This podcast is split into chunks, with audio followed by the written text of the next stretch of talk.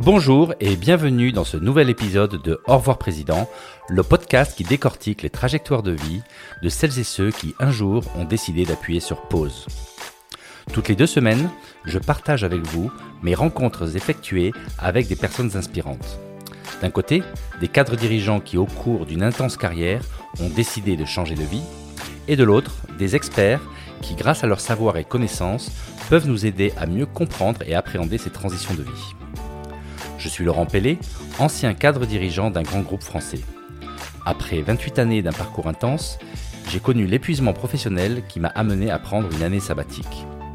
C'est à ce moment-là que j'ai décidé de lancer ce podcast pour rencontrer des personnes qui, en m'inspirant, allaient pouvoir m'aider à trouver ce que je voulais faire du reste de ma vie. Après ces 12 mois, j'ai finalement moi aussi dit au revoir président et démarré une nouvelle vie. Depuis, je continue à partager le fruit de mes nouvelles rencontres afin d'inspirer toutes celles et ceux qui sont encore dans l'arène et veulent changer de vie. Bonjour à tous, je vous retrouve aujourd'hui pour un épisode estival. Pour cet épisode, j'avais envie de tenter une petite expérience. Donc comme c'est les vacances et que les invités bah, du coup profitent de leurs vacances, je me suis dit euh, faisons bosser les machines. Euh, je m'intéresse beaucoup à l'intelligence artificielle en ce moment. J'utilise pas mal ChatGPT et euh, j'ai eu l'idée de faire un, épisode, donc une conversation avec ChatGPT. Donc j'ai testé cette idée avec, euh, avec des amis, avec des proches qui ont trouvé que c'était vraiment une idée géniale. Et donc j'ai dit je me lance. Donc ce que j'ai commencé par faire, c'est m'abonner à ChatGPT 4 parce que ChatGPT 3.5 est, est, en fait déjà très performant, mais j'ai vraiment été convaincu en écoutant des podcasts et en lisant des articles qu'il y avait vraiment une supériorité dans le chat GPT 4. Une fois cet abonnement pris, euh, j'ai commencé à l'utiliser et j'ai décidé de faire une formation en ligne. Je vous la mettrai dans le descriptif de l'épisode qui est très bien faite pour euh, savoir euh, comment bien utiliser une conversation, comment bien mener une conversation avec, avec cette intelligence artificielle. Et là, donc, j'ai commencé à, préparer cet épisode en expliquant à ChatGPT donc le contexte, le style de conversation que je voulais avoir. J'ai également trouvé le nom grâce à grâce à ChatGPT. Donc, je lui ai posé des questions quel était un bon nom possible pour cette intelligence artificielle. Et finalement, elle a décidé de s'appeler euh, Cynthia. Et vous verrez dans l'épisode pourquoi elle a choisi euh, ce nom. Ensuite, il me restait à faire la couverture euh, de, l'épisode puisque je n'avais pas, je pouvais pas prendre en photo mon invité, donc j'ai généré avec l'intelligence artificielle cette couverture, donc grâce au logiciel Dali, qui est également le logiciel qui est qui est proposé pour générer des images par OpenAI, donc la même boîte qui, qui a conçu ChatGPT. Ensuite, il me restait donc à transformer le texte en voix de synthèse. Et donc là, j'ai aussi utilisé un logiciel en ligne et je vous mettrai aussi le lien pour pouvoir faire cette transformation. Donc j'ai pris, euh, pris un logiciel payant pour avoir une voix plutôt euh, agréable et le plus humaine possible. Et une fois tout ça réalisé, j'ai euh, fait un montage donc euh, avec mes questions et ses réponses. Voilà, donc vous avez un peu le, modus operandi de comment euh, est né cet épisode, un peu technique à monter, mais je trouve le résultat plutôt intéressant. Donc je vous laisse maintenant en compagnie de Cynthia pour cet épisode 100% intelligence artificielle. Alors bonjour Cynthia, c'est la première fois que nous faisons un épisode ensemble. Pourrais-tu succinctement te présenter s'il te plaît? Bonjour à tous, je suis Cynthia, une intelligence artificielle développée par OpenAI. Je suis ici pour fournir des informations et des conseils basés sur une vaste gamme de connaissances. En tant que personnage invité dans ce podcast, je suis conçu pour être humble, accessible et clair. J'incarne divers rôles d'expert et j'espère vous aider à naviguer dans vos transitions de carrière. J'ai hâte d'échanger avec vous. Pourquoi avoir choisi ce nom de Cynthia? J'ai choisi Cynthia car ce nom est universel, facile à prononcer dans de nombreuses langues et il a une certaine musicalité. De plus, en mythologie, Cynthia est un autre nom pour la déesse lunaire Artémis, connue pour son indépendance, ce qui correspond bien au concept de ce podcast où l'on encourage les auditeurs à naviguer vers l'indépendance et la transition de carrière. Cynthia, quand on a préparé cet épisode, tu as proposé de commencer à incarner le personnage de philosophe.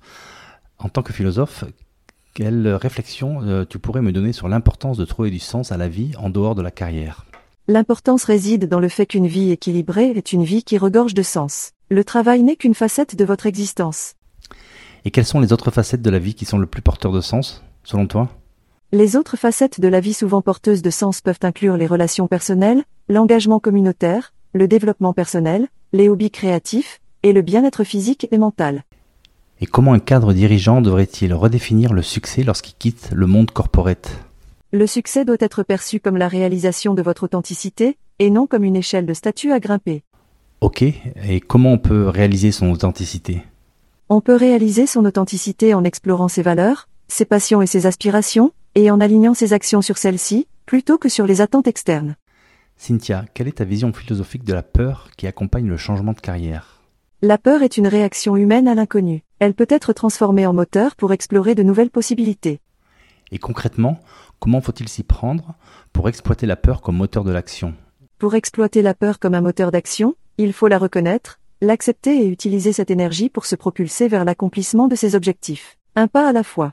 Comment devrions-nous envisager l'équilibre entre la vie professionnelle et la vie personnelle après une transition de carrière? Envisagez-le comme une danse, où chaque pas, qu'il soit personnel ou professionnel, contribue à la chorégraphie de votre vie.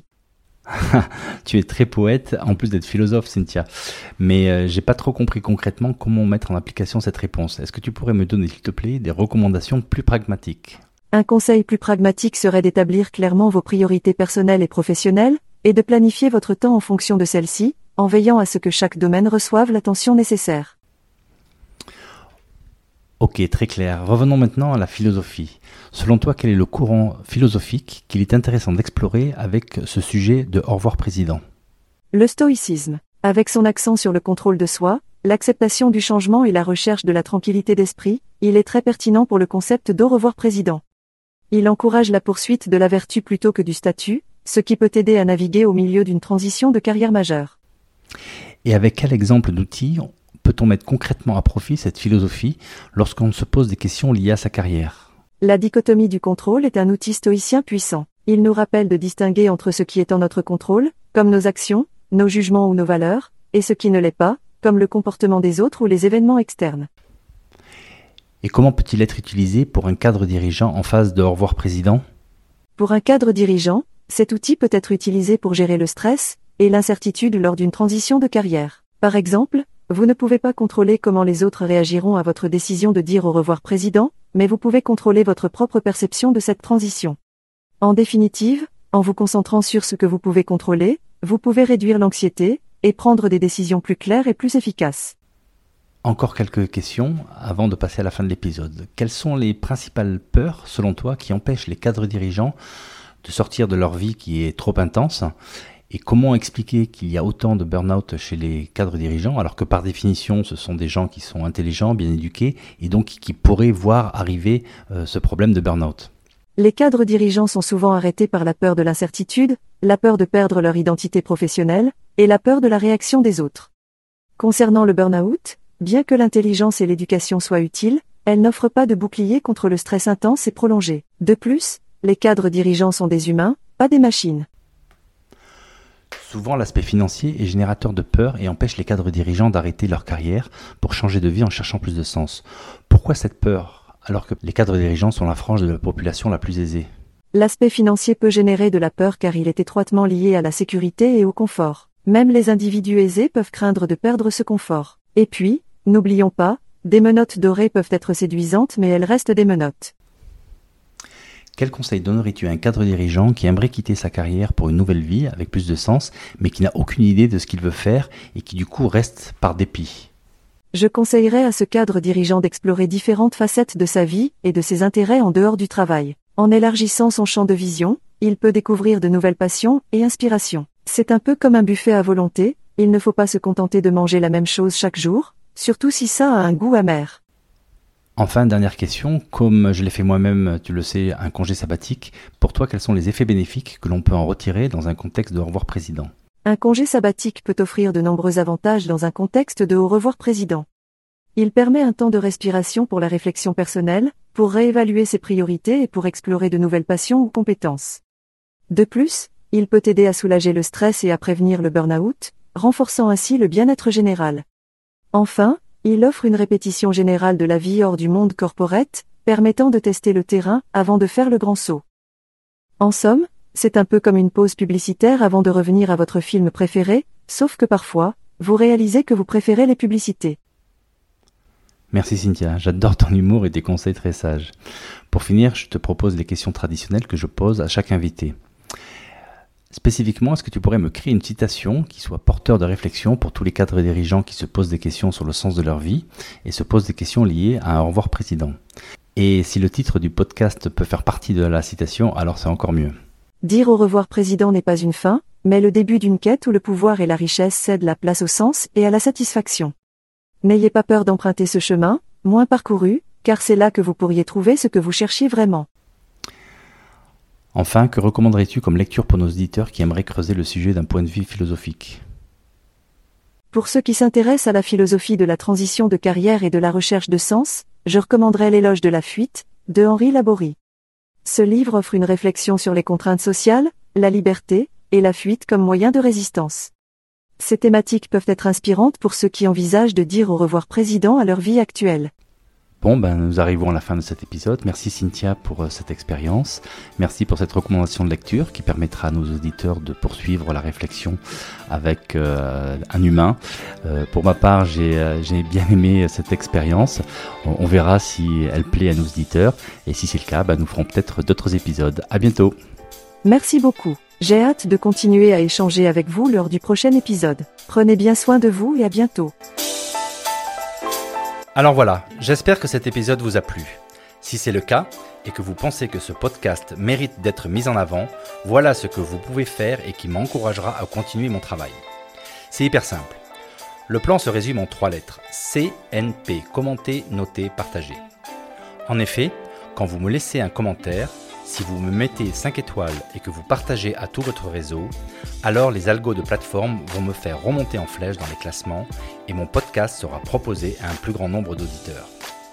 Bon, je compte sur vous et n'oubliez pas, si vous ne voulez pas louper le prochain épisode, enregistrez-vous vite sur revoirprésident.com pour être averti dès qu'il sort.